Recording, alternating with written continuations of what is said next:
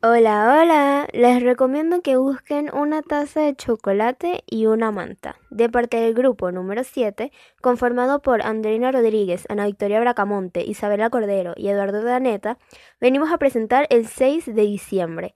Nos sentimos muy contentos al poder transmitir un pequeño fragmento de esta historia.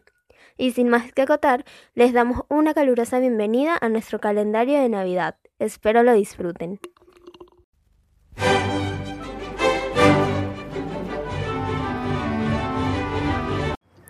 6 de diciembre. Cuando Joaquín se despertó el domingo, tenía la sensación de que acababa de dormirse. No se había despertado en toda la noche. Enseguida estaba listo para abrir la sexta ventanita del calendario de Navidad. La imagen del día era una torre redonda. Ya la estudiaría después. Primero leería lo que decía el papel. Baltasar. Cuando la barca con Elizabeth, el ángel Efiriel, Josué, el pastor y las tres ovejas llegó a la orilla danesa, fueron recibidos por un hombre de negro. Elizabeth lo vio primero. El ángel se encontraba de espaldas porque se hallaba remando, y el pastor estaba ocupado con las ovejas. Allí hay un hombre de negro, dijo Elizabeth. El ángel miró atrás y dijo, Entonces es uno de los nuestros. El hombre negro llevaba una capa oscura con botones de oro, pantalones rojos de tricot y zapatos de piel de cordero. Fue hacia ellos y empujó la barca hasta tierra. Primero salieron las ovejas y pronto se encontraba todo el grupo en la playa.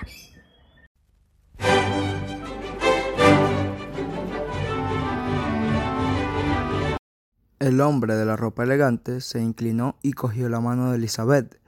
Te saludo, hija mía. Bienvenida seas a Sechland.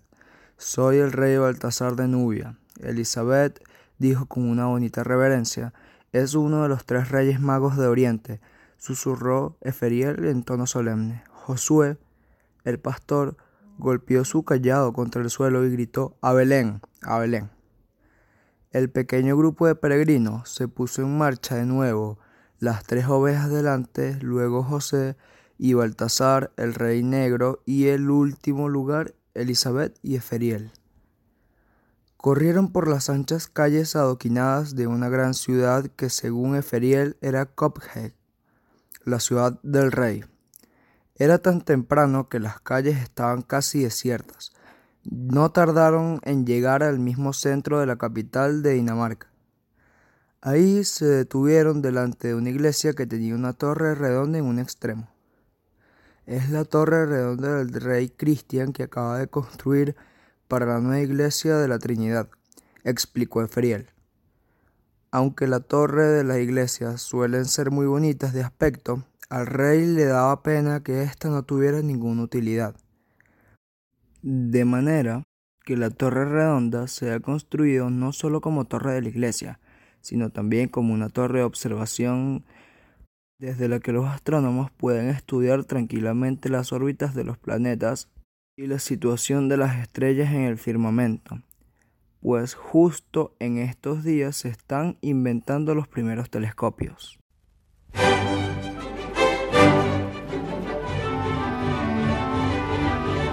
y les voy a seguir diciendo sobre el cuento. El rey mago les explicó muchas cosas interesantes sobre astronomía y el grupo entero le aplaudió ante volver a ponerse en marcha. Primero recorrieron las calles y luego atravesaron campos de cultivo y sombrosos y fondosos bosques. A Elizabeth, Dinamarca le pareció un país muy llano, y le parecía más llano aún porque no avisaba ninguna casa alta. Lo único que de tarde en tarde emergía por encima del paisaje eran las iglesias, por lo por las que pasaban. Todas ellas construían en honor a un niño que nació en Belén hace mucho tiempo.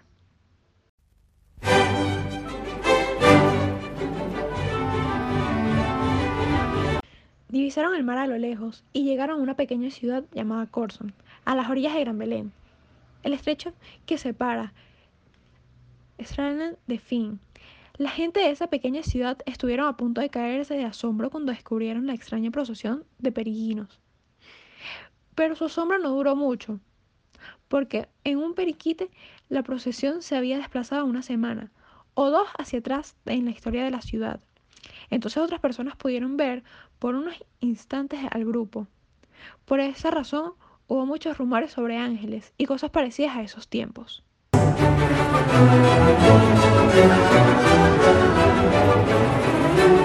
Josué señaló una gran barca de remo al borde del agua.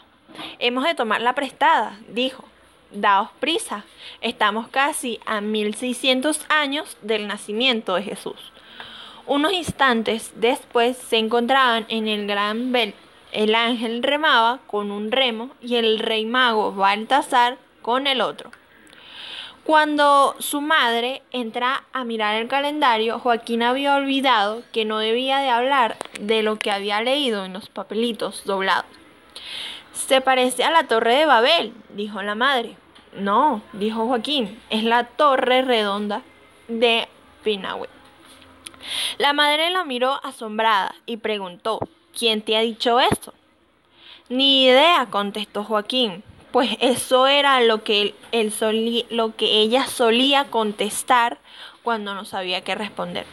Pero Joaquín, ¿de dónde has sacado todo eso? Antes de acostarse, Joaquín intentó cerrar todas las ventanitas abiertas para volver a contemplar la imagen grande del calendario. Y ocurrió de nuevo, esta vez con uno de los reyes magos arrodillados detrás del niño Jesús en el pesebre. Su piel era oscura, exactamente igual que la del, la del rey mago Baltasar. Pero Joaquín no se había dado cuenta de esto antes.